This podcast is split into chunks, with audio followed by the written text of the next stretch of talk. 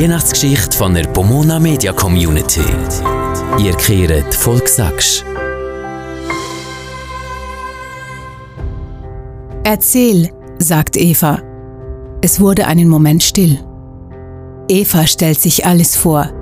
Als sie eine Frage stellen will, fängt ihre Mutter an zu erzählen. Ich lief gestern Richtung Friedhof.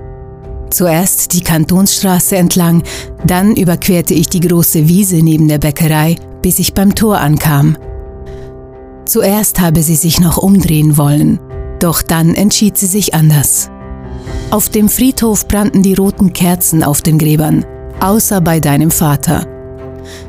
Ich war so traurig, weil er keine hatte, dass ich eine von einem anderen Grab wegnahm und sie aufs Grab deines Vaters stellte. Dann trat aus der Dunkelheit Martin auf.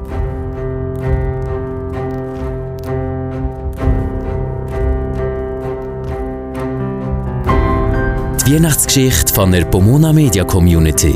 Alle Folgen zum Nachlesen gibt's in der Pomona Media App und überall, was Podcasts gibt.